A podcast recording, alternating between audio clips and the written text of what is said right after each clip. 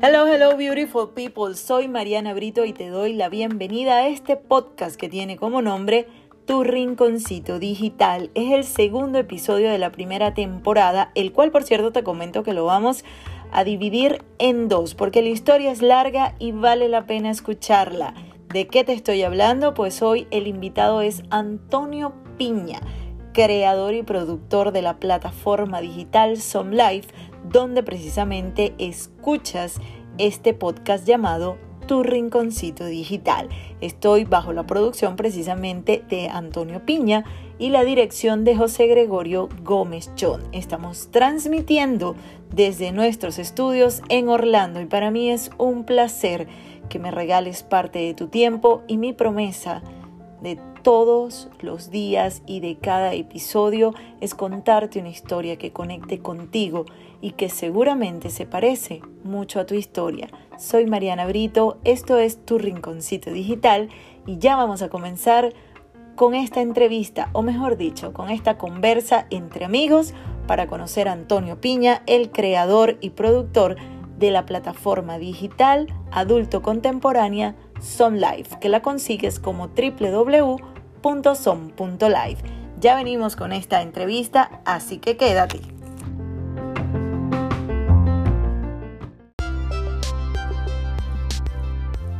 quisiera, ¿sabes? Que como primero que nos hables un poquito de ti, porque ni me dejaste hacer biografía ni nada, esto lo estamos haciendo aquí todo improvisado. Eh, hablar un poquito de quién es Antonio Piña, cuánto tiempo tiene por acá, por Orlando, y ya después vamos a hablar de ese sueño del cual te agradezco ser partícipe, que se llama Son Life, pero vamos poco a poco. Mira, eh, ¿quién es Antonio Piña? Bueno, es un hijo de cubano con eh, venezolana, descendiente italiano eh, nacido en Caracas, Venezuela, en el año 1974. Em, ¿Qué te puedo decir? Nada, yo creo que el apellido lo hice, Piña, ¿no? Nada, me encanta la gente, me encanta la música, me encanta todo lo que tiene que ver con creatividad, entretenimiento, el, la humanidad, sobre todo, las personas. Tengo anécdotas, bueno, empecemos así. Estudié en el Liceo de los Arcos, me gradué en el año 93. Eh, debía haberme graduado en el 92, pero bueno, me gustaba burda el colegio y decidí pasar un año más. Claro. ¿Sabes? Cosas que pasan.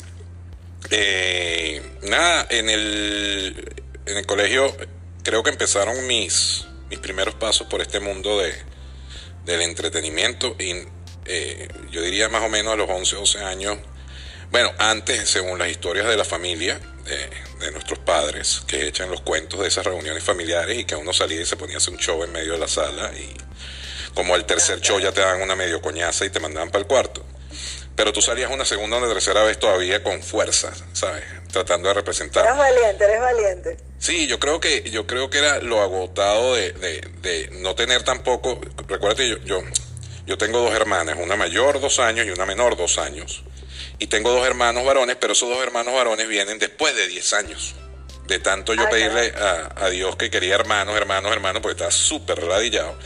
Entonces yo tenía que inventar mis propias, mis propias hazañas y tener mi propia creatividad para poderme distraer. Y nada, empecé, me enamoré de la música.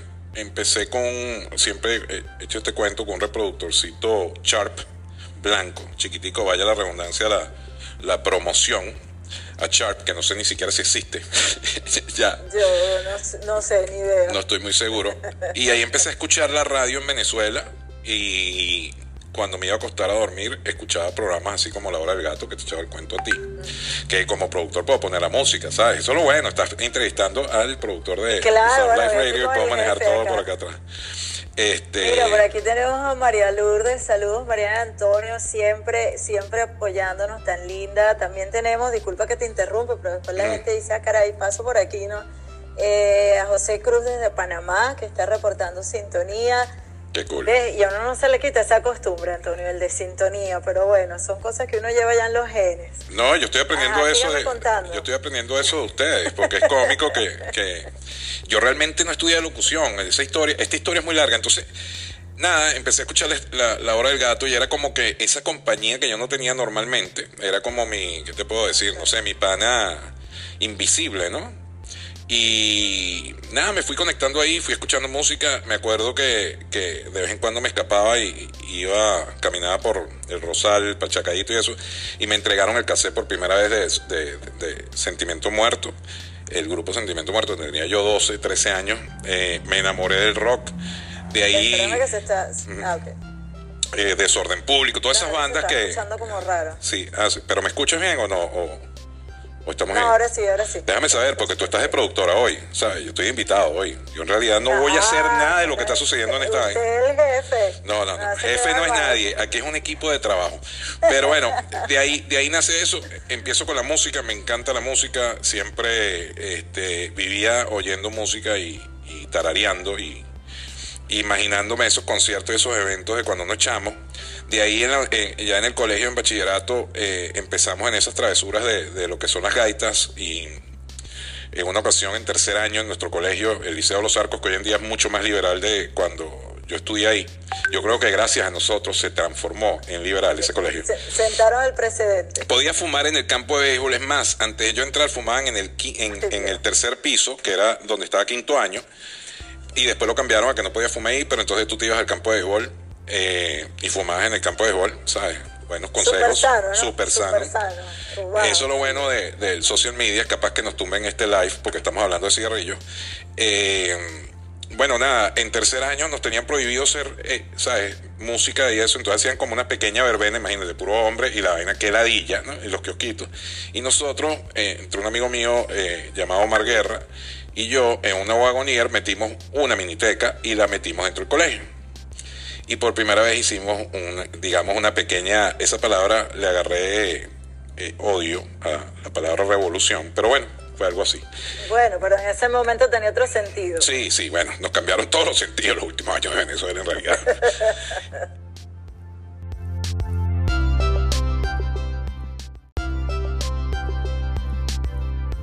Entonces, bueno, fuiste todo este momento, ya va que por acá productor dice Ok, Josué Alejandro desde Chile. Mira, tenemos full sintonía hoy desde todas partes. Internacionales, totalmente. Y le encanta esto de, la unión de la, como dice mi amigo, de cazando medios, porque aquí tenemos Instagram, tenemos la plataforma digital. Y eso nos encanta, Antonio, porque yo sé que tú lo disfrutas y yo lo disfruto muchísimo, que le podamos llegar a la gente algo diferente a todo esto que estamos viviendo ahorita, ¿no? Sí,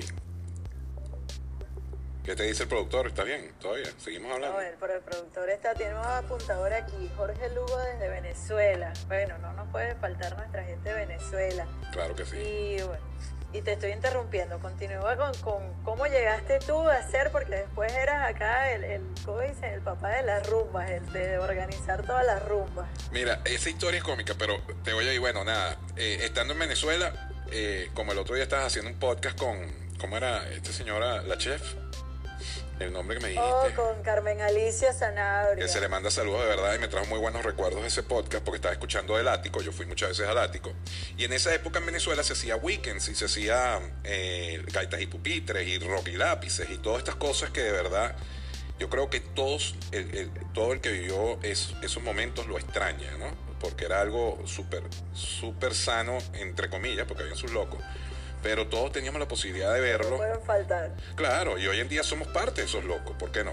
Depende cómo tú veas la locura, ¿no? Hasta dónde tú ves la locura, dónde te afecta. Pero volviendo a ese tema, entonces, la gaita y pupitre, eh, tengo una historia cómica porque yo, eh, los arcos, colegio de hombres, burda de malo en gaitas nunca habíamos clasificado un coño. Y participamos en toda esta broma y nos toca por fin el año de nosotros, donde participamos el grupo de todos nuestros panas, por supuesto. Eso fue como una dictadura, nos escogíamos quién estaba, quién no, este canta, déjalo que canta, que está bien. Al final... Para ¿qué pasa? Sí, ¿qué pasa? Entonces, las chamas que bailaban eran una mezcla de Santa Rosa de Lima con el Caniguá, con varios colegios, porque no teníamos muchachas en, en los arcos. Y sacamos el grupo. Entonces, hay una anécdota de eso porque van a traernos el uniforme y nos traen unas camisas. No sé si tú te acuerdas, en Venezuela existía una cadena de galletas que se llamaba Chipa Cookie. ¿Tú te acuerdas de eso? Claro, por supuesto, yo le hice publicidad a ellos. Bueno, esas, esas maravillosas camisas eran súper lindas porque eran camisas blancas con rayas rosadas o rojas, no me acuerdo, burda de fea. Y esas son las que consigue nuestro Como- querido... Claro, como el logo. Sí, nos, nos consigue nuestro querido director, nos consigue esa franela, entonces todos nos miramos la cara y decimos, no, cham, qué raya, weón, como nosotros no vamos a poner. Primero habían escogido unas hawaianas, unas vainas ahí locas hawaianas que nunca entendimos, entonces nos las cambiamos por estas blancas y rojas. Déjame ver porque no puedo dejar que esto se caiga por acá, tengo que estar pilas aquí, pilas allá. Eh, y Claro, decidimos... claro. El productor debería estar pendiente de Son Live. Sí, pero resulta que aquí no, aquí no hay movimiento, aquí todo se hace eh, cada uno de nosotros. Entonces, No, no, que nos escuche por allí. Sí, llega un amigo de, de nosotros que es muy buen dibujante y le decimos que ponga con un marcador, empiece a hacer como números en la parte de atrás para hacerle algo a la franela, a la camisa, porque daba pena. O sea, no pudieron agarrar unas Casi franelas blancas. de fútbol. Eh, eh, te estoy diciendo de pana, eso es lo que parecíamos. Entonces, a todos le ponen los números y a mí me ponen una piña con el 666. Yo nunca entendí por qué, de verdad que no lo entendía. Yo lo que era era travieso, yo no malo, Ah. nunca fui. Entonces, yo no era el mejor cantando en, en- en ese tiempo. Entonces, había que buscar la forma de pertenecer al grupo. porque si no te ibas para afuera, ¿no? Pero como éramos tan panas, nos apoyamos. Entonces, decidieron que yo era el presentador del grupo de gaita.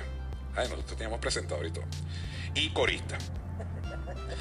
Entonces, Claro, pero estaba bien armado. Sí, sí, ahí es cuando me empiezo a dar cuenta por dónde voy, de verdad, mi, mi negocio, por dónde va o, por, eh, o lo que, cuál era mi destino en realidad en, en esta vida terrenal.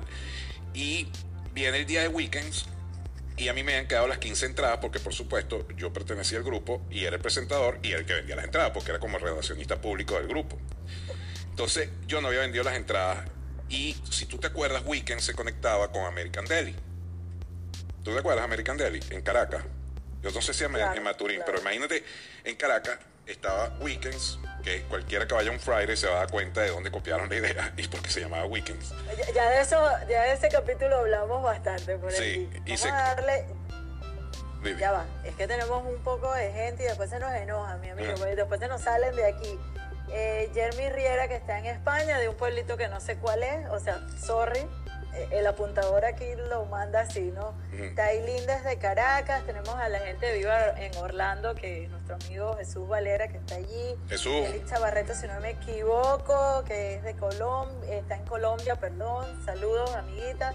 Josibel, ay, me ponen desde Puerto Rico, qué pasado. Eh, desde Kissimmee. Ah, mira, que, que- que hoy, es, hoy es jueves de TVT que me saque una foto con la franela. Si la tuviera, te lo juro que la, la- la- la coloco. Eh, sería de verdad que me encantaría. Tú no te imaginas cómo yo buscaba esos videos. Tú no te puedes imaginar.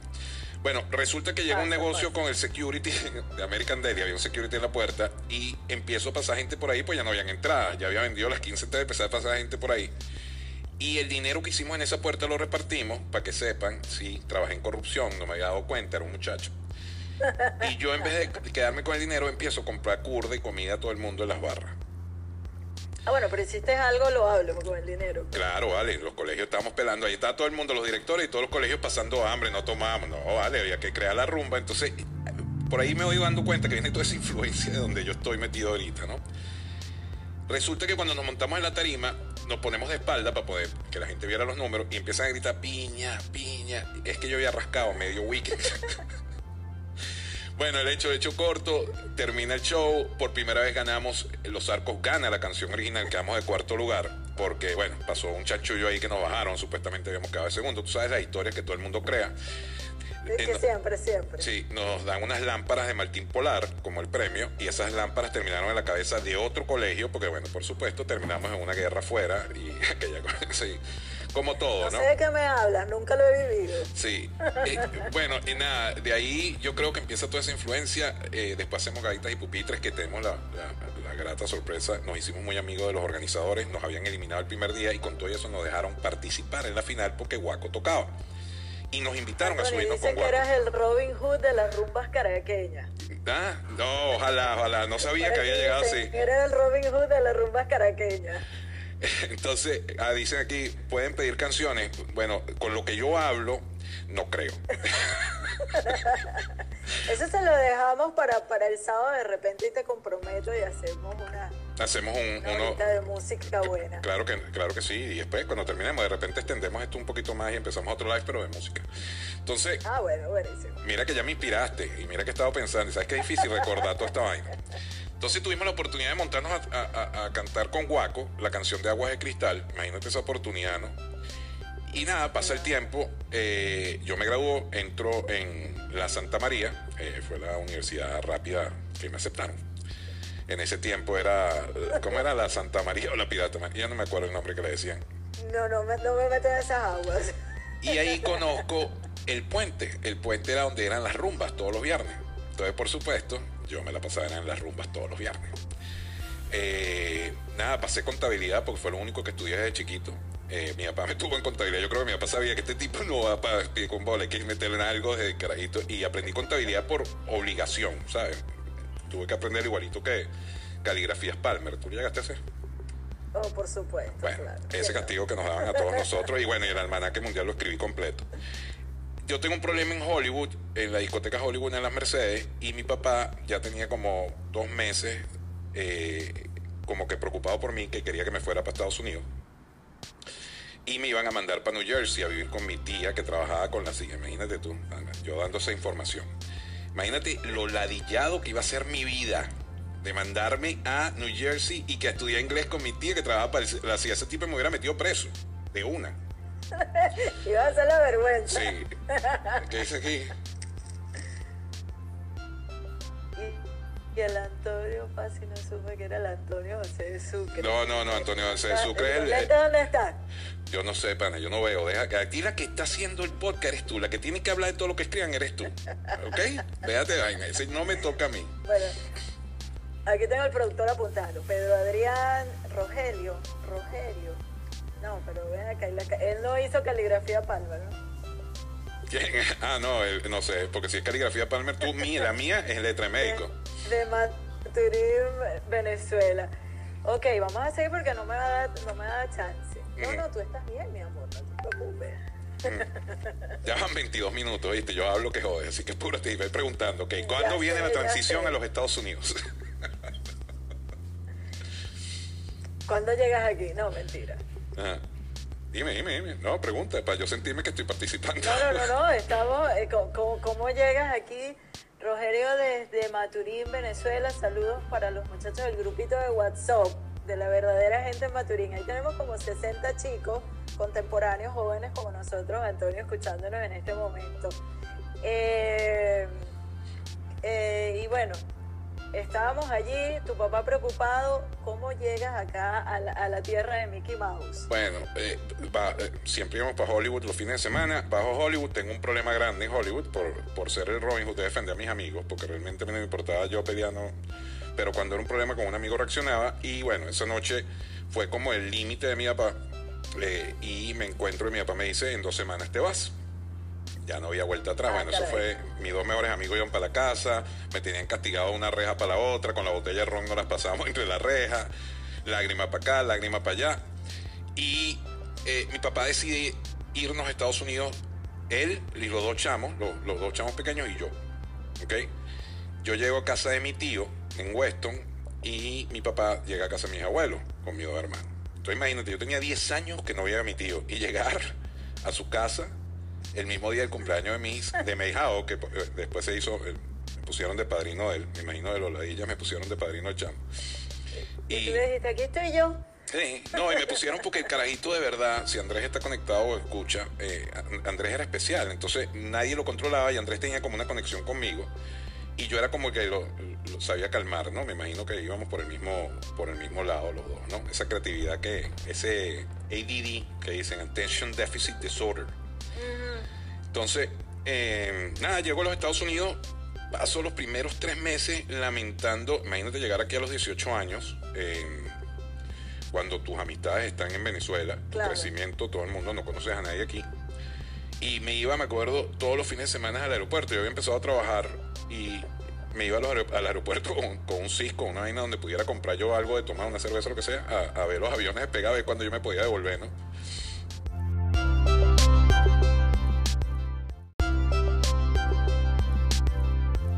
Local que se llamaba La Covacha, ¿ok? Bajando por la, por la 836, veo el local y oigo música y digo, ¿sabes qué más la vaina? Que que está aquí va para allá esa vaina y bajé. En la puerta, por casualidad, había, había un tipo que se llamaba Sidney, el security, el jefe de security, y él se la pasaba en CCT, en la época de las gaitas, en la época de Palladium, en. Y me reconoció, cosa que yo no me acordaba. Cuando entré me encontré dos o tres buenos amigos que tenía años que no veía, que me reconocieron de, la época cuando la pasamos en CCT. Y como que cambió mi vida, empezó a evolucionar a partir de ahí, a, darme cuenta que íbamos todos los domingos a una cosa que se llamaba La Cárcel, en rock en español. Y veía que me pasaban gratis y que me daban cerveza gratis. Y yo decía, pero ven acá, porque a mí me tratan tan bien en esta vaina. Yo no entendía. O sea, ya yo veía que el mismo trato con los panas míos en, en Caracas. Y ahí fui como aprendiendo y un día me dan la oportunidad para trabajar en un local que se llamaba Peppers, eh, que quedaba en esa época al frente de un local o, una tienda que se llamaba Incredible Universe. Imagínate un Best Buy, pero ese fue el primer Best Buy. Se llamaba Incredible Universe. Oh, ok. No, ese no me acuerdo. Y eso fue porque un amigo me pide el favor si yo lo ayudaba a parar carro. Él trabajaba en varios parking de ese local. Y como yo no hablo con nadie, yo soy burde penoso, no me gusta conversar. Claro, claro. El dueño era argentino y me ve que yo saludaba a todo el mundo. Yo ni idea quién era la gente, pero yo saludaba a todo el mundo para parar el carro. Y el tipo esa noche me da trabajo. Y me pregunta si yo sabía ser bartender. Y yo, por supuesto, claro, yo sé ser bartender. Todo venezolano bartender. Todo, desde que nace. Entonces yo sabía hacer mi jugo de naranja con vodka, mi destornillador, yo sabía servir mi whisky, ¿me entiendes? Y lo que no sabía, yo me quedaba viendo cómo lo hacían y ya. Y ahí empecé a trabajar de bartender. por lo menos. Sí, y empecé a trabajar de bartender los días jueves en un college night. Los viernes hacía mi fiesta, que me pagaban 50 centavos por menor y un dólar por adulto. Y los sábados otra cosa. sí. Así empezó, así empezó mi mundo, digamos, de, productor o promotor de productor. Mira, vamos a saludar también por acá a Carlos Luis, de, que está en Venezuela, Antonio Paredes, él está aquí mismo, aquí mismito, en Winter Park. Hay mucha gente emocionada y conectada, mucha gente de Maturín, mucha gente de Caracas, de verdad que, que gracias por el apoyo, es la idea.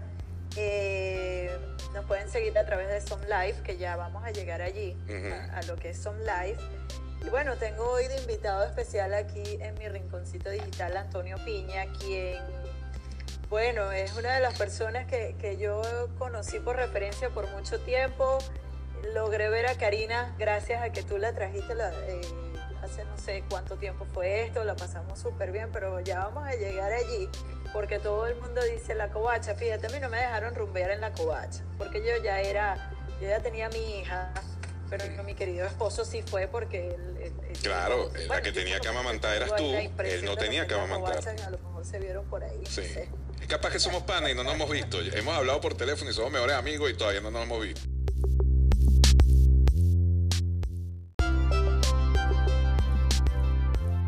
Eh, nada, ahí nace, lo que es, digamos, el negocio de la rumba. Eh, después hacemos un evento que se llama El Rancho, que lo hacemos en, en un local que era el Club de los Leones, un, club de cubanos. Eh, fue increíble la promoción porque imprimimos flyers que lo dibujó un pana, ¿ok? Y hizo un dibujo así arrechísimo de Halloween. Mira, fue espectacular. Nos trancaron la fiesta a las 12 de la noche, ¿ok? De la cantidad de carros que llegaban prácticamente, si yo te digo, no sé cómo explicarte qué distancia de Winter Park a Lake Medio, de Kissimmee a Winter Park, más o menos, no sé. Una locura, te estoy hablando de una locura porque no se había hecho algo así. Y cuando yo empiezo este negocio realmente es porque yo reúno un grupo de panas, conozco un, DJ venezolano llamado Fran, Fran Verde, primo del guitarrista de King Chango. Y le digo, si tú eres DJ, pana, y a nosotros nos hace falta la rumba venezolana, porque no hacemos algo tipo venezolano? Vamos a unirnos. Vamos a unirnos y empezamos a hacerlo. Y tengo una anécdota súper especial que sé que nunca me va a ir peor que eso. Que estamos Llegamos a Elpa Spirit, un, local que habíamos agarrado para los jueves. Llego yo, nos vemos la cara, son las 10 de la noche, no hay absolutamente una persona. Y yo le pregunto, chamo, ¿tú llamaste a la gente? Me dice, no. ¿Tú lo llamaste? No. Ah, bueno, vámonos por el coño. Porque si tú no llamabas, o tú te comunicabas, o tú le dejabas saber a la gente, no iba nadie, porque nadie sabía que existía la rumba. Recuérdate que en esa época estamos hablando de Vipers. ¿Ok? El que tuviera Vipers. Este, teléfonos públicos. ¿Sabes? No habían redes sociales. Sí, de monedita. No, y, no habían redes sociales. Entonces nos tocaba prácticamente de voz en voz, la verdadera promoción. Era el trabajo de verdad. Y hay otra anécdota que hacemos, que es la rumba más grande que hago. En ese momento, estamos hablando del año 95, yo veo un ticket de parking en un carro. Y le digo al pana que dibuje un ticket de parking, pero con la información de la rumba. Bueno, explotamos la rumba con ese flyer. Porque todo el mundo agarraba el ticket pensando que le habían puesto el ticket. Y cuando leían la vaina, súper buena la idea, nadie lo había hecho en ese momento, bueno, un palazo. Bueno, ahí arrancan los inicios de, de, Antonio Piña a nivel de, de, discoteca sin saberlo, porque todavía no sabía que realmente iba a ser mi negocio en futuro. De ahí conozco una persona... ¿Cuánto tiempo estuviste en, en, esto? No, ya llevo 25 años, todavía sido honesto, pero en Miami yo creo que la madurez a nivel de clubs viene a partir del Cardoso. El Cardoso es un lobby de un hotel que quedaba en Miami Beach, en Ocean Drive. Y eran los dueños eran los Stefan. Y me nada más. Sí, nada más y nada menos. Y me contrata un amigo que se llamaba Jairo Martínez. Jairo Martínez es un colombiano que, te, para hacerte el resumen rápido, fue el que ayudó en la campaña de Uribe, eh, fue el que ayudó al traicionero de Santos a... Imagínate el nivel de esta persona. Esta persona llegó a ser número 3 en Sony. Eh, fue el que trajo a Shakira a, a los Stefan. Pero era una gran persona. Sea, yo era un chamo. ¿Sabes? Este pana me trataba a mí como su pana, pana, pana, pana, y yo era un chamo. Y tenía una foto hasta con el Papa dándole la mano. Para que tú para que tú veas la clase de lo que era este, de, sí, claro. de Jairo. Y el Cardoso lo cierran, yo trabajaba de DJ un fin de semana así y de y el siguiente fin de semana de promotor. El Cardoso lo cierran y abren bongos y se va un grupo grande para allá. Nosotros, otro grupo, decidimos abrir un club nosotros mismos. Imagínate tú, con un chamito que abriendo un club y que yo tenía un porcentaje en el club. Lo que salí fue tracaleado y robado, pero bueno, ¿qué quiere que te diga? Se llamaba Séptimo. pero me acuerdo que a mí me hizo unas palabras Jairo en el día de su cumpleaños, el día del estreno de, de, de Bongos. Te estoy hablando, sin mentirte, adentro habrían más de 1.500 personas, 2.000 personas, lo que cabía. Y en la parte de afuera había la misma cantidad de gente esperando poder entrar. Y para que tú veas el tipo de persona que era Jairo, que en ese momento yo cargaba un teléfono Nextel de radio, me comunico con él, y él sale a buscarme. Y me agarra la mano y me mete hacia la discoteca con las personas que estaban conmigo. Ese tipo de personas que, eh, que uno extraña y que existen. Eh, eh, ese para mí es el papá de los helados, como digo yo cada vez que hablamos de la historia y la leyenda de, de las noches internacionales en, en Miami. Eh, y esa noche me dice a mí, nos estamos tomando un whisky, estamos hablando, y él me dice, Antonio, ah, pues yo le digo, chamo, pero no me vas a traer a trabajar para hongo, esto es arrechísimo, ¿vale? Yo, me tienes que traer para esta vaina, no sé qué. Y me mira y me dice, ¿tú no te has dado cuenta que ya tú puedes abrir tu propia vaina tú mismo? Y yo me le quedo mirando y digo, ¿cómo que mi propia vaina? Si esto es una rumba, yo gano real y me pagan y yo lo que hago es beber. Me dice, Antonio, es hora que tú hagas tu propia vaina. Entonces cometí la equivocación con esta gente, me metí en séptimo, me uní con ellos. y una noche que traigo a Calle Ciega, ¿ok? Cuando Calle Ciega estaba pegado, el marcianito y todo eso. Me acuerdo que voy a hablar con el socio de la parte de arriba para ver, no, no había ido muy bien, había celebrado mi cumpleaños y me da una paca de dinero grande. Yo digo, bueno, ahí está toda la plata. Cuando me voy, eran puros billetes a 5. Y se me sobregiró la cuenta del banco, más de 3 mil dólares había perdido, bueno, imagínate. Y yo esa noche al siguiente fin de semana, cuando saco todo abollado en la oficina, me dice, no, pero si se perdió. Le digo, sí, pero todos tenemos que responder por la pérdida, no es nada más yo. Por supuesto, se lavaron las manos. Y uno de los security, el head security de ahí, se llamaba Lucas, o se llama Lucas, viene en Argentina, un gran hermano mío, me dice, si, decirte ir, si decides irte, me voy contigo.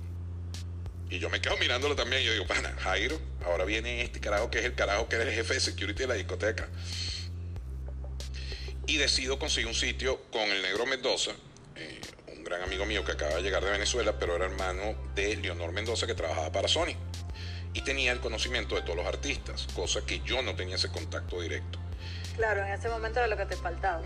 Y yo como, como, bueno, en el Cardoso te digo, conversaba con Shakira, conversaba con, con Enrique Iglesias sentado en el VIP, era otra nota, eh, Jennifer López, era... Cuando te digo Quique Santander, uno de los mejores compositores en esa época, eh, eh, Roy Tavares, Proyecto 1. Es más, la historia con Proyecto 1 es súper cómico porque Rafa es uno de mis mejores amigos hoy en día, que era el manager en ese tiempo, Y lo conozco en, en Peppers, en esa primera discoteca que abrí, porque él llega a traerme el disco de Latinos. El single de la canción Latino. Dime si son latinos. Claro, claro, yo creo que, imagínate. Bueno, ¿Quién no ¿cuál? la escuché y la bailó? Pero cuando el tipo me lo entrega, yo me emociono, porque digo, qué bola, el tipo de Proyecto Uno está aquí dándome un disco para yo sonarlo. Y resulta que no estaban tan pegados aquí. En Venezuela era otra cosa. Proyecto Uno en Venezuela era como que lo máximo, aquí en los Estados Unidos no. Claro. Entonces él tenía que ir a las discotecas a que sonaran el producto.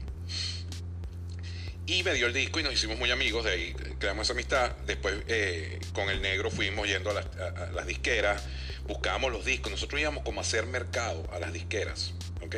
Agarrando los discos completos, nos abrían las puertas y nosotros sacábamos todos los discos. Eso ya no existe, ¿ok? Eso se eliminó. no, no, claro que no. Ahí conocí todo. Eh, Increíble lo que uno fue conociendo ahí. Abrimos Zambuca y el primer día de Zambuca, me acuerdo que Zambuca se dividía en dos locales en, en la Lincoln Road. Y abríamos siempre el primer salón, ¿no? Comiquísimo, porque teníamos unas mesas y los bartenders eran amigos nosotros. la era la más peladola, no podíamos ser. Mira, pasó un mes y al mes tuvimos que abrir la otra puerta, celebrando el cumpleaños de una gran amiga mía que era, eh, trabajaba con todos los artistas venezolanos que en esa época estaban en Univision. Ella era directora de casting y celebra su cumpleaños con nosotros y tenemos que abrir el otro cuarto. O sea, Del lleno que tenía. sí, y Zambuca era tan insoportable que yo iba al baño por la parte de afuera. Tú no podías caminar. La vaina era parado, todo el mundo así, parado, pero te estoy hablando, imagínate, puro, puro fósforo, puro, fósforos pegados así. Entonces, vamos a bailar y todo el mundo bailaba al mismo tiempo. ¿Sabes? Era la única forma, era imposible la vaina. Nada, de ahí, de ahí vienen todas esas cosas. Abro muchísimas discotecas, pero mi escuela, mi escuela viene siendo, eh, eh, como te dije, Jairo Martínez, en el Cardoso. Abrimos eh, en Zambuca y ahí se me ocurre abrir en Fort Lauderdale un College Night. Y cuando abro el College Night en Fort Lauderdale, tenía al frente una universidad que era Barry University. Y yo agarré un local Malísimo. cubano. Agarré un local cubano que se llamaba Rumbas. Chama, y, y la hemos botado en ron. El primer día habían como 40, 60, 80 personas. Al día, al siguiente jueves, no cabía, no cabía la gente. Impresionante. ¿Y eso más o menos en, qué, en qué año fue? Mira, yo calculo siempre por la edad de Isabela. Isabela ahorita tiene 17 años. Quítale un año de embarazo, son 18. y un año antes, 19. Hace 19 años exactamente. En el año 2000, diría yo, fue Rumba. Al año de Rumba me saca el, el nuevo manager. Me dice, no, ya no te voy a dar el 20% de la barra. Este, y vamos a hacer el local 21 para arriba. Yo pero esto es un college night. ¿Cómo yo voy a hacer un college night para 21 para arriba? Ya están todos grabados. Bueno, el hecho es que el tipo me quería sacar ahí. Y había un señor colombiano que iba todos los jueves, te lo puedo jurar, el dueño de otra discoteca se llamaba Congas en ese tiempo.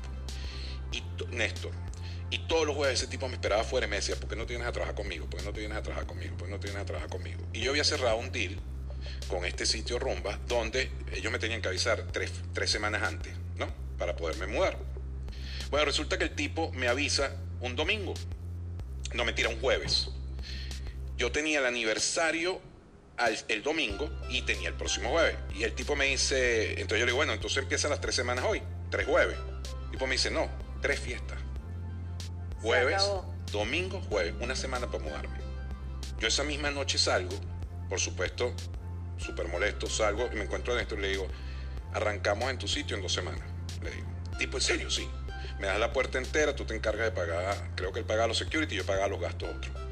Bueno, el hecho es que hacemos el aniversario el domingo, el jueves es la última fiesta y yo por supuesto preocupado porque estos tipos piensan que se iban a quedar con la rumba ellos. Y yo le aviso a todo el mundo y nos vamos para Congas. Congas estamos hablando de un sitio que era cuatro veces más grande que Rumba, ¿ok? Gigantesco. Imagínate tú viste para allá de meter 300 personas, tú decías, a ver, ¿dónde voy a...? Estas 300 personas se van a ver como un huequito. Claro, unas hormiguitas. Sí, abrimos ese jueves, llenamos con esas personas que iban, se vinieron, todo el mundo fue para allá, de verdad que no me puedo quejar, todo el mundo apoyó. Y hasta los empleados de Rumba, esa misma noche, el siguiente jueves, a las 12 de la noche, estaban todos en Conga con nosotros. O sea que te llevaste a todo el mundo. A partir de ahí, a las dos semanas cerró Rumbas. A partir de ahí yo metí 800 personas en congas. Y no era solamente eso, la, la cola le daba la vuelta al edificio. Y descubrí, y esto es un truco y de verdad que, me, que a veces me siento mal y todo, pero no importa, ya no importa, ya pasó. Llega un chamo y se acerca a la puerta y le dice a Luca, si yo pago 20 me dejan entrar de una. A partir de ese día abrimos la puerta VIP. Pagan 20 y entraban de una. Claro, pero yo creo que más de uno cuando rumbió en su época eran las cosas que hacía. Chavo, y que yo te digo una cosa, eh, yo creo que lo que más le gustó a la gente, primero que no sabía, yo sabía prácticamente quiénes eran todos mis clientes. ¿Sabes? Eh, sabía lo que tomaban, sabían quiénes eran, dónde cogían, qué música les gustaba.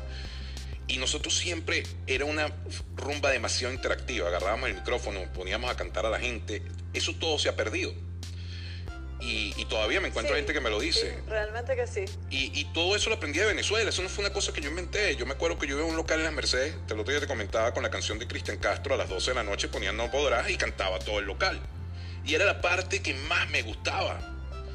Entonces, yo lo que hice fue simplemente... Esa, esa, interacción yo creo, bueno, yo no es que aquí no la he visto, digo, la gente que está conectada sabe, de repente yo no era tanto de Caracas, pero era Puerto La Cruz, era Margarita, y es eso que tú estás diciendo, o sea, era una fiesta.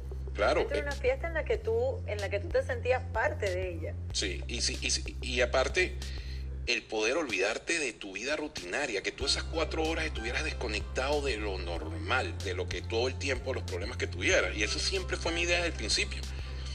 Buscar la manera como yo podía recordar esas cosas buenas que teníamos en nuestro país. Y nada, y empezamos a hacer conciertos, hicimos el lanzamiento del disco de Caramelo de Cianuro Frisbee, que tengo una anécdota con eso, me da risa porque ponemos una pantalla que la pone José, eh, que está en Miami, eh, que fue mi DJ por mucho tiempo, Raimundo Vázquez, que era el de la Line, fue el que hace eh, conmigo eh, Zambuca.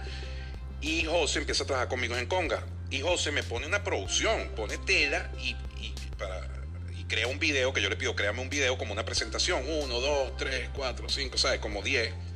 Y una explosión y arrancaba el grupo. Es cómica esta anécdota, pues lo tengo grabado en un VHS, eso ellos no lo pueden negar ¿En un qué? En un VHS. Estos años 2001. Y me acuerdo que se quedan parados así, era el enano, eh, Luis y Alfonso se quedan parados viendo el video. No se montan para arrancar a tiempo. Entonces, todo lo que habíamos preparado no sale como lo habíamos preparado. ¿Entiendes? Pero imagínate, 800. Eso fue un conciertazo, de verdad. Yo creo que es el que más ha disfrutado ellos y disfrutado yo, de verdad ellos los conozco porque van para rumba y resulta que la hermana de Asier era clienta mía en rumba. Para que tú veas, y así es como yo hago el contacto con, con los caramelos de Cianuro, sí. Con VHS, sí, mi pana, VHS. Y no quiero hablar de los cassettes ni nada de eso, porque si no, nos vamos a ir muy para atrás. Pero nada, por ahí sigo, sigo, sigo. Eso lo dejamos a retroviral, eso lo tocamos en retroviral. En retroviral venimos con los VHS. Pronto yo tengo que transferir todos esos videos y tengo hasta el, la celebración del, del, aniversario de Rumba. De ahí abrí muchísimas discotecas, llegué hasta West Palm Beach sin darme cuenta. Hice conciertos aquí en Orlando también en el año 2006, 2005, no me equivoco y me traiciona la mente. Fue el clásico de béisbol, el primer clásico de béisbol, y yo compro 10 paquetes de entradas. Hablo con los de Cuero Trancado, el grupo de, tambores de Venezuela, que está radicado en Miami, y les digo, vámonos para allá, vámonos para el Clásico Mundial de Béisbol, va a estar jugando Venezuela, no sé qué. Hablo con Pedrito Castillo, y le digo, vamos a tocar ya, chamo, no importa, yo hago los gastos, no te preocupes, nos vamos. Y hicimos dos conciertos, hicimos el de Cuero Trancado e hicimos el de Pedro Castillo en Glow, y es mi primer evento que yo hago en la ciudad de Orlando, y lo hago en un sitio que se llama Glow en International Drive.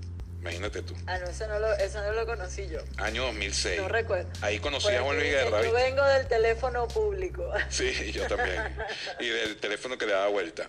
Eh, ahí conozco a Juan Luis Guerra en, en el estadio de aquí de, Disney. Lo conozco y me lo acerco y le digo, tú no eres jugador de básquet del equipo de República Dominicana. Yo sabía que era Juan Luis Guerra, pero yo tenía que buscar cómo tumbas a pared. El tipo altísimo. Yo no iba a llegar y que, Juan Luis Guerra. En esa época no había la cantidad de eh, los teléfonos inteligentes así como los tenemos hoy en día que tomamos toda la foto.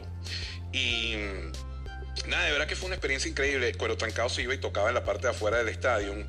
Eran cosas que hacíamos de verdad por pasión y porque no importaba. Yo ni sacaba la cuenta cuánto iba a ganar.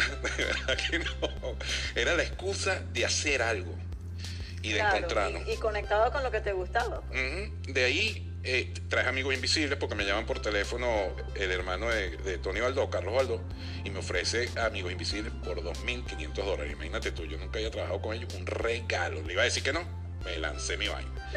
Ahí conozco a Adi de Cuquenan y, y, ella es la que me ayuda con la promoción, porque aquí no habían lugares muchos venezolanos. Cuquenan es el primer lugar que yo conozco y, él, y Adi me abrió las puertas increíblemente. Sí. Los que estábamos. ¿Pero ya estabas viviendo acá o estabas entre Miami y Orlando? No, Miami. Yo vivía en Miami. Yo, eh, Orlando empieza a abrir fronteras para mí por Caramelo de Cianuro, que hacía los conciertos aquí con otros amigos míos que tenían discotecas acá. En ese momento, entre eso está Julio Montenegro, está eh, Quique, eh, Isaías, eh, Isaías, Isaías, no me acuerdo el apellido, un colombiano y hacíamos los eventos y había un señor que era el manager de Glow, que no me acuerdo ahorita el nombre, que era de San Cristóbal y él de verdad fue el que me abrió las puertas para hacer los eventos acá.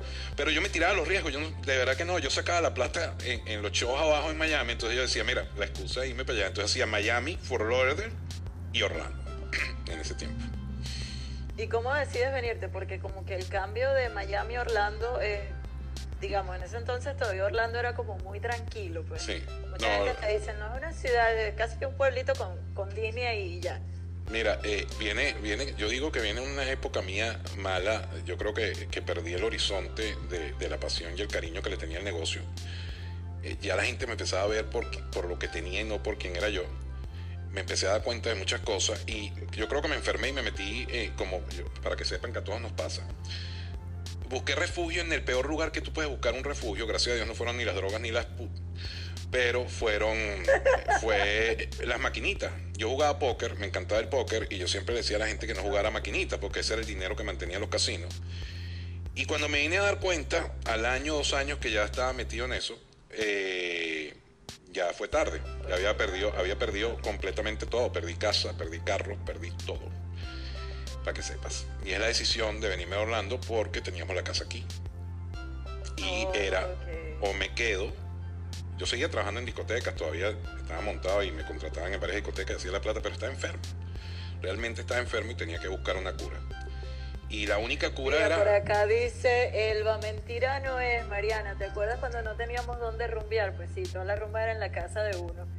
Eso, eso me recuerdo cuando llegué a Orlando.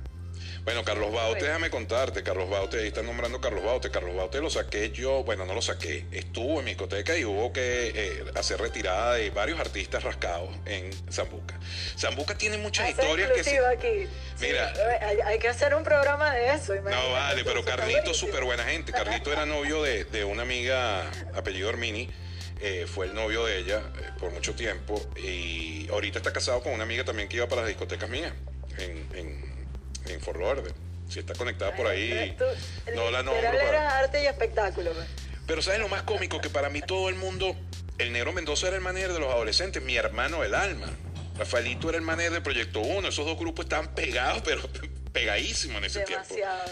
claro, pero es como la gente con la que tú estabas y para ti era decir normal, pues como de tú a tú. Para mí, era, para mí eran su esencia, la gente que eran. Para mí eran mis amigos, en realidad. Yo nunca vi nunca fue eso. Yo creo que lo que me enfermó fue eso, que me separé un poco de ellos y empecé a estar como que en otro mundo a nivel de, de la discoteca. Creo que te transforma un poco también el, el, éxito eh, de lo que haces.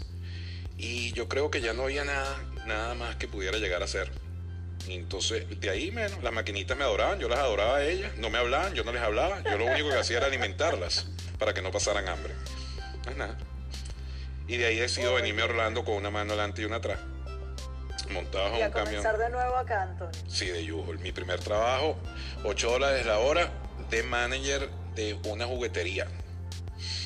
Donde vi toda la serie de Friends, para que sepas. Yo no había visto la serie de Friends y yo tenía la colección y la vi completa en esa juguetería, completa, en la computadora. ¡Wow! Sí. ¿Y cómo llegas otra vez a involucrarte en el mundo de, de, de, todo esto, de lo que es la producción, ya estando, digamos, acá en Orlando, que me imagino que era menos movido, ¿no? Bueno, eh, eh, eh, mi padre fallece tres meses después que yo regreso, que yo me vengo para acá. Y yo creo que eso fue como una lección en cierto aspecto.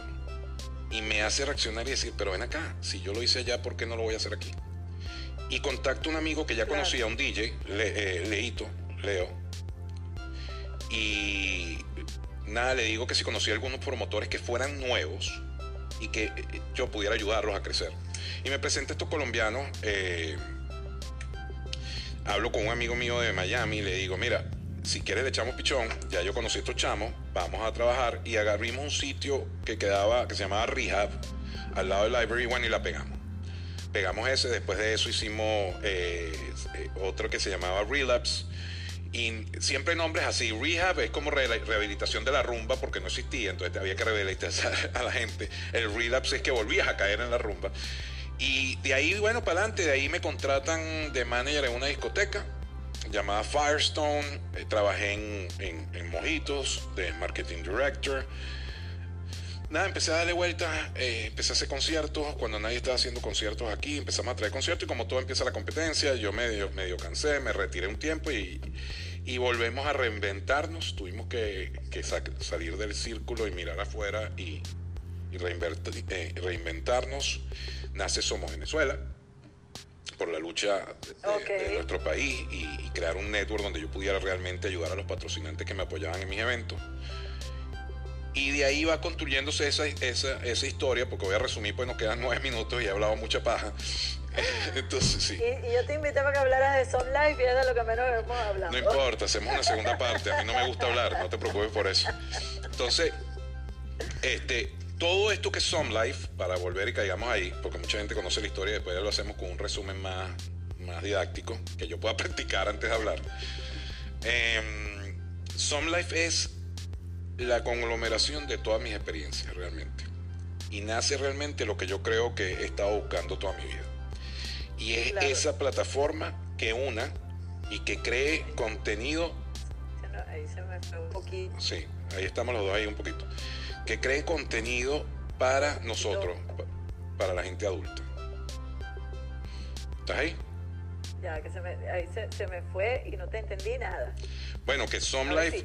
Life que recapitular eso. Sí, Some Life nace de... Primero me reúno con, con mi socio y me da la idea de montar una estación de radio y yo le digo que no, que radio había muchas, que para qué vamos a hacer una radio que ya yo había hecho la plataforma de Somos Venezuela y estaba haciendo conciertos, que lo que nos faltaba era crear eh, social media, estaba sobresaturado con contenido para chamos. Yo le digo, ¿por qué no creamos una plataforma donde podamos darle un espacio y crear contenido para gente contemporánea de 35 años para arriba? Y nada, nació, y ahí vamos. Nace justamente en época de virus. Sí, fíjate que yo estaba en estos días pensando, yo mira cuando estábamos con tantos proyectos que están en pausa obviamente y nos viene la vida y nos da este revés y bueno, estoy yo en un rincón, tú allá en otro espacio de tu casa, pero, pero poniéndole mucho cariño a esta plataforma que yo creo que le podemos decir a toda la gente por aquí, a Gualberto Aristimuño, gracias por estar allí, eh, a DJ Freddy que también está por acá eh, y es eso, hay muchas opciones de hecho, Antonio, eh, la gente que quiera visitar, los invitamos a visitar la plataforma porque hay opciones para reírnos. Hemos hecho, ¿cuándo fue? Hace dos semanas hicimos una rumba prácticamente, todos nos conectamos y, y, es una forma que hemos drenado en este encierro que hemos tenido. Si quieren cosas serias, tienes programas de política. Es decir, yo creo que, que es como uno mismo que vive en esas emociones y, y de repente conectarse con Some Life es como Ah, Otro mundo. Me descanso un poco, ¿no? Claro, y recordar esto que hemos hablado, un VHS, un teléfono público, o sea, todos nos conectamos en esa energía. Tiene, tiene de todo, tiene, eh, yo creo que es una plataforma para apoyar a los influencers pequeños, eh, a los negocios pequeños sobre todo también. Lo principal de Some Life es que somos nosotros, es humano, somos personas, eh, hay errores cuando grabamos, todo sale como tiene que ser. Nosotros no pregrabamos nada, no nos interesa pregrabar nada, nos interesa que, que, la gente que nos escucha se siente identificado y que como ellos cometen errores, nosotros también. ¿Y por qué no contar nuestras vidas? ¿Por qué no contar para que todo el mundo sepa que todos aquí tenemos dos demonios también? El demonio en la cabeza los tenemos todos. Entonces es parte de, ese, de, ese, de, esa historia de lo que es la plataforma. SOM es social media, SOM es algo. Y live es en vivo. Entonces, eh, gracias a Dios ha habido, eh, es una utopía que quise eh, eh, crear de otra manera, no funcionó en ese aspecto, ha ido creciendo en la gente que cree en lo que estamos haciendo y que cree que si nos unimos todos podemos salir para adelante todos, que al final es lo principal. Con que te escuche una persona, como se lo digo yo, cada persona que me llama porque quiere hacer un podcast, y yo le digo, ah, pero ¿cuánta gente te escucha? Entonces me dice, no, pero a mí me escucha una sola persona. Y yo le digo, ya, suficiente. ¿No es tu mamá y tu papá? No, entonces es suficiente, pues ya tienes a uno.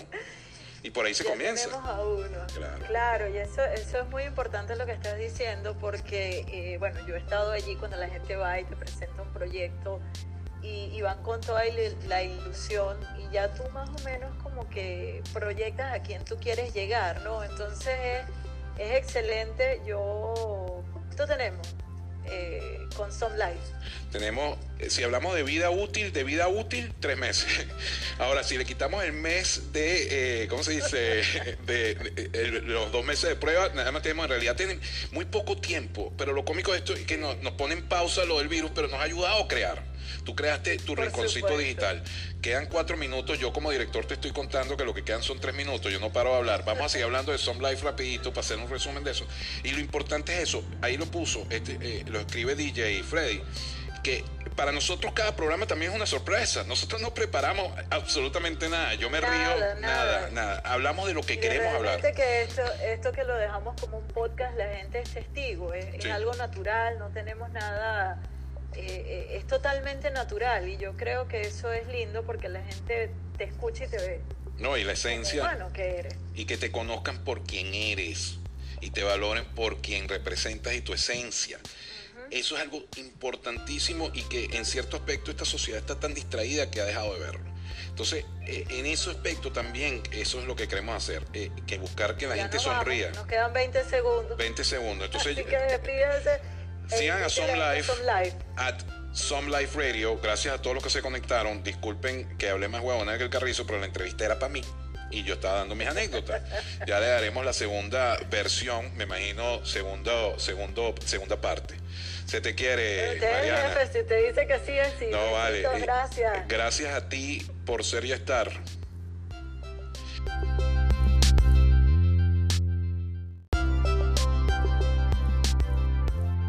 Y así llegamos al final de esta amena entrevista con el creador y productor de la plataforma digital www.son.life. Los invito a que nos sigan. Es una plataforma 100% interactiva para ti, mi querido amigo adulto contemporáneo. Soy Mariana Brito Ura, transmitiendo desde los estudios en la ciudad de Orlando, bajo la producción de Antonio Piña, la dirección de José Gregorio Gómez Chón. Nos escuchamos en una próxima aventura. Bendiciones para todos.